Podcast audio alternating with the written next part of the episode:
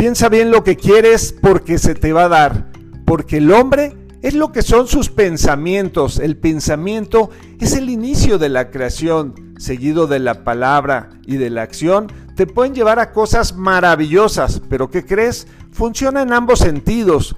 También te puede llevar a la miseria, a la tristeza, a la pobreza, a la enfermedad. Por eso, tú debes de ser un guardián de tus pensamientos. Piensa bien lo que quieres porque se te va a dar. Y esta tarde, cuando estés seducido a ver la novela trágica y triste, no, hazte a un lado. Busca cosas maravillosas. Busca historias de vida que sí quieres en tu vida. Haz a un lado las malas noticias y piensa en las puras buenas noticias. Piensa bien lo que quieres porque se te va a dar.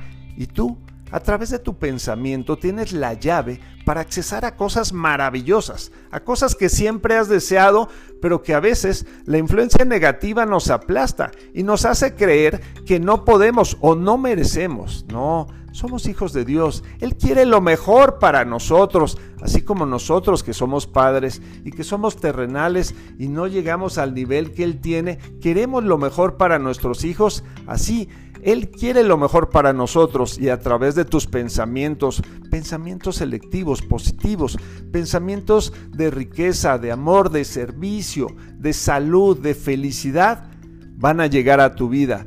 Pero es importante tener ese pensamiento constante. Es una disciplina, es como el ejercicio, es una tarea, es un músculo a desarrollar de pensamientos y de manera de creer positiva, Piensa bien lo que quieres porque se te va a dar.